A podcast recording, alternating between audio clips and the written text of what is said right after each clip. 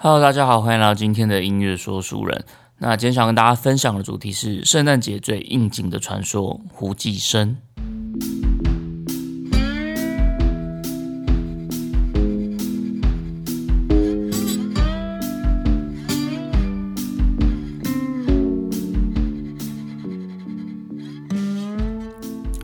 今天是十二月二十四号平安夜，明天就是圣诞节了。那不晓得大家在今年的圣诞节有没有什么样的计划跟安排呢？这两天因为疫情的关系，所以就连新北夜诞城的活动也都宣布取消。我想应该有很多人的行程都被这件事情给临时打乱了，这样子，因为就是呃本土感染的案例爆发了嘛，就是两百五十三天的本土零确诊的这件事情就破功了。那在 PDD 上就是用了一个说法来形容这次事件，叫做“洋传广事件”，因为就是一个呃纽西兰籍的机师传染给了一个广达的广达女这样子，所以他们就叫做“洋传广事件”。就一开始我看到这个标题的时候，我觉得其实还蛮好笑的，因为我觉得 PDD 的小名其实有时候真的蛮有创意的，所以。看到这个标题的时候，我觉得还蛮好笑。但底下留言看到，你就会发现，就是哎，就是大家又开始变得有点仇恨的言论，然后有一些呃猎物的这种言论。所以后来我觉得又不太想看这样子，因为我觉得大家现在在网络上的发言，其实都会有一点点为了。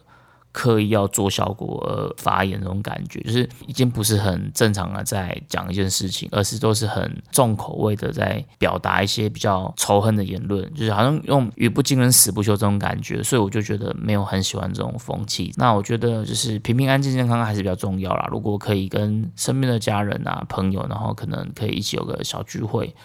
或者甚至不是小聚会，你只是大家互相彼此的一个关心一个祝福，然后。大家都可以平平安安的过完这个二零二零年，我觉得其实就是一件很幸福、很美好的事情。所以虽然没有新北耶诞城的那，但是我觉得圣诞节它依然还是一个充满着祝福的一个喜乐的日子。那今天呢，我们没有聊圣诞节的故事，因为圣诞节的故事，我相信应该有蛮多人都会介绍的。所以今天想说来聊一下，就是圣诞节最应景的植物，就是胡姬生。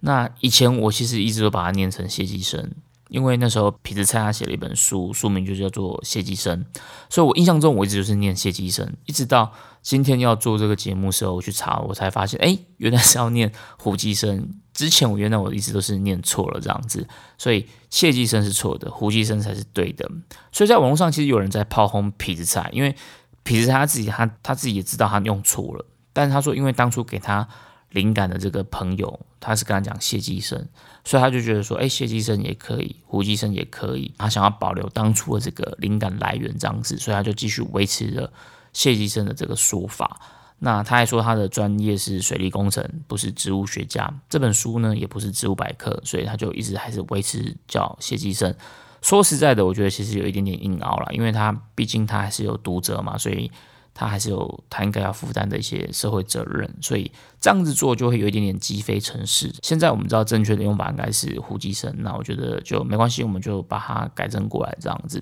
那呼吸声它到底跟圣诞节有什么关系？当然，除了它在冬天的时候，当很多东西都开始枯萎凋零的时候，呼吸声还是可以依然保持常青翠绿，所以它就很容易被呃圣诞节拿来做装饰。除了这件事情以外，其实呼吸声它本身还有一个。很浪漫的传说，传说中在圣诞节的这一天，当你跟另外一个人在胡姬山底下相遇的时候，那你就可以跟对方接吻。如果你们是情侣的话，你们在胡姬山底下接吻的话，那你们就可以幸福美满的厮守终生。所以胡姬生它本身就是有一个这么浪漫的传说。但是这件事如果是对的人，当然我觉得就很浪漫；如果他不是对的人，那这件事我觉得可能就有点灾难这样子。人帅真好人丑性骚扰这件事就是亘古不变的硬道理。但是不管怎么样，胡姬生底下要接吻的这个传说，它现在就是已经是现代的圣诞节的文化的一部分这样子的。所以不管是在我刚刚前面讲皮子菜的小说，或是在呃，圣诞节的一些歌曲里面，或者那种告白歌曲里面，就是你都可以看到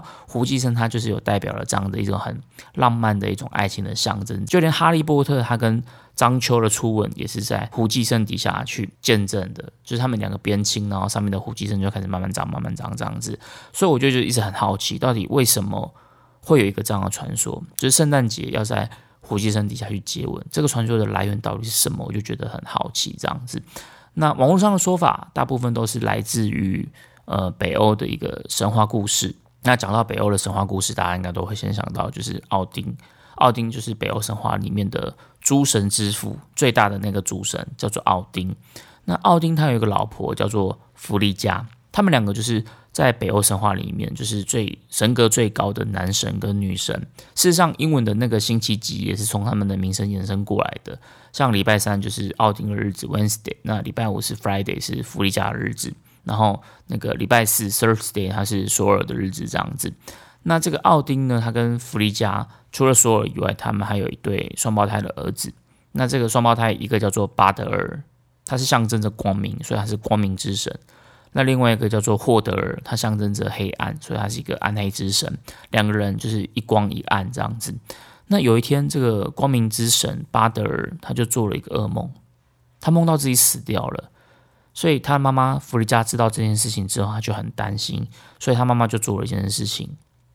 他把所有的神全部都找过来了，然后要求世间的万物开始发誓说：“诶，我们都不能去伤害到巴德尔。”然后请诸神来帮这个誓言做见证，这样子。所以在他们立完誓之后。就有人把武器往巴德尔身上丢过去。北欧战斗民族嘛，所以他们一立完誓就开始矛盾大对决，看到底是我的武器比较强，还是我的誓言比较强。一砸过去，发现果然所有的武器都不能伤害到巴德尔。在所有的武器里面，最强的就是所有的雷神之锤，连雷神之锤都伤害不到巴德尔。所以这下子弗利加他就觉得很安心了。但是他们在立誓言的时候，其实有一个植物他没有去发到这个誓，那这个植物就是。生长在这个英灵殿旁边的胡姬生，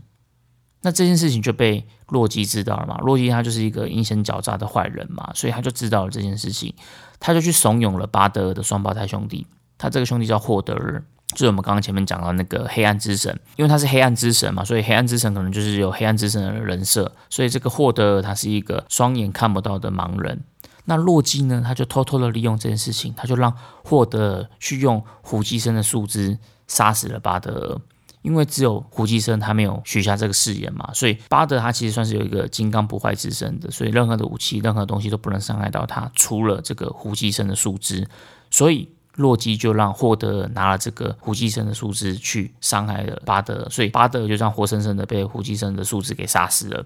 那这件事情之后。发生这件事情之后，奥丁就很生气嘛，所以奥丁他就把洛基永远的囚禁起来，就把他关起来这样子。那这件事情呢，就间接的影响到后面会发生的事情，就是诸神的黄昏。诸神的黄昏在北欧的神话里面，它是一场末日之战，就是他们最后就是好的跟坏的两个大打一架，然后最后全部死光光，然后重重新开始的新的世界这样。它是一个诸神的黄昏，是一场末日之战。所以在很多的漫画啊、小说或者是游戏里面都会。用诸神的黄昏来作为这种呃创作的题材这样子，所以从以前我就一直觉得诸神的黄昏听起来很酷很帅，我也不知道为什么，现在想起来好像有点中二，但是之前真的觉得诸神的黄昏听起来就很帅，就是你的那个游戏 ID 可能就想要取叫做诸神的黄昏这样子。那那时候就觉得这个这个 ID 很酷。在发生这个诸神黄昏之前，就是因为发生这件事情嘛，就是巴德被杀死，所以他是后面这个重要战役的一个呃很重要的一个关键的转折点这样子，所以巴德尔他就被杀死了。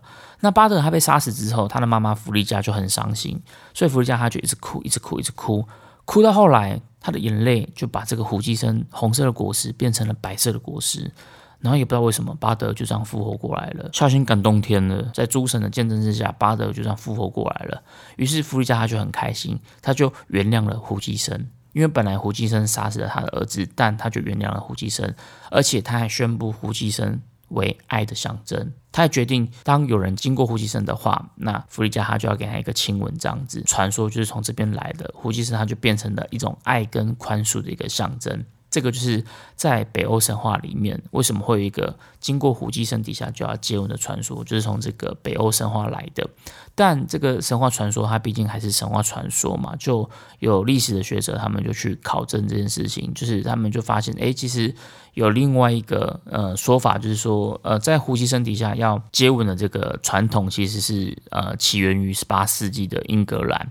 在那个时候，就是英格兰还是是比较呃父权主义的社会嘛，所以呃那时候就有人就是有一种不成文的规定，就类似这种什么圣诞亲吻指南的这种不成文规定，就是男生可以亲吻你在胡姬生底下看到的女生，而且女生还不能拒绝哦，如果女生拒绝的话，你就会招来厄运，所以。每一次男生亲吻之后，他就可以把一个那个胡姬生的果实摘下来。那如果这个果实全部摘完了，男生就没有这个特权了。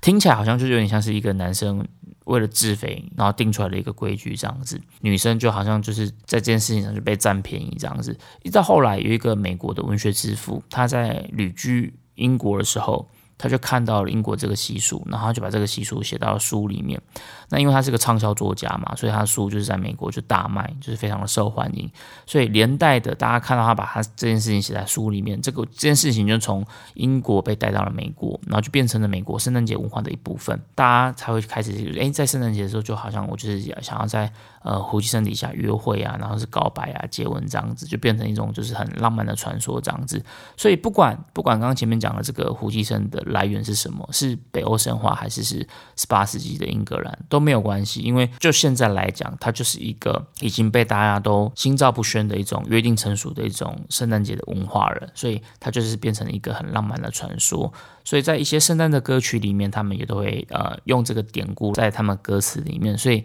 今天就要来介绍一首，就是呃也是很甜蜜蜜的圣诞歌曲。那这首歌是小贾斯汀的歌。他的歌名就叫做《胡姬生》（Mistletoe）。小贾斯汀他其实有推出了一整张的圣诞节专辑，他的专辑叫做《Under the Mistletoe》，那中文名字叫做《爱的圣诞》。里面的这首歌就是胡姬生。那他还有一首歌是跟玛丽亚·凯莉合唱的，是《All I Want for Christmas Is You》，都是很甜蜜的圣诞歌曲。那这首《Mistletoe》呢，它的歌曲的歌词内容大概就是说：哎，在圣诞节里面，我可以去怎么样？我可以去怎么样？我可以去怎么样？但是我都不想做。我唯一想做的就是待在呼吸声底下，然后等待你来跟我接吻，这样子就是一个一个很很甜蜜的歌词，这样子，它的旋律就是很轻快，然后会让人家呃听起来有点轻飘飘的。我觉得歌它跟那个 Jason Mraz 的 I'm Yours 很像，因为他们的和弦进行就是一模一样，然后听了之后就是节奏都很轻快嘛，所以你听了就觉得诶。很很轻快，然后很轻飘飘的，甜滋滋的。那你听了你就会跟着想要一边听一边律动这样子。平常你听的歌可能我就会有一点点腻啦，但是我觉得在圣诞节的时候听其实还蛮适合的，因为就是圣诞节才有这种氛围嘛，在这个气氛下听就就还蛮适合的，所以我觉得很适合在圣诞节的时候听。那如果有人想要，就是趁着圣诞节，就是不管你是要告白，或者你是想要就是有一种更好的互动、更好的接触的话，我觉得，诶，你也可以用这首歌来作为你趁乱告白的工具。你可以跟他讲一下，就是关于古祭生的这个圣诞节的传说，然后放一下这首歌给他听，觉得就是一个还蛮蛮不错的一个一个工具这样子。那趁着今天是平安夜，明天圣诞节，就是把这个小小的故事分享给大家。那今天跟大家分享故事就到这边告一段落，希望大家会喜欢，也祝福大家圣诞节快乐。那我们下次见，拜拜。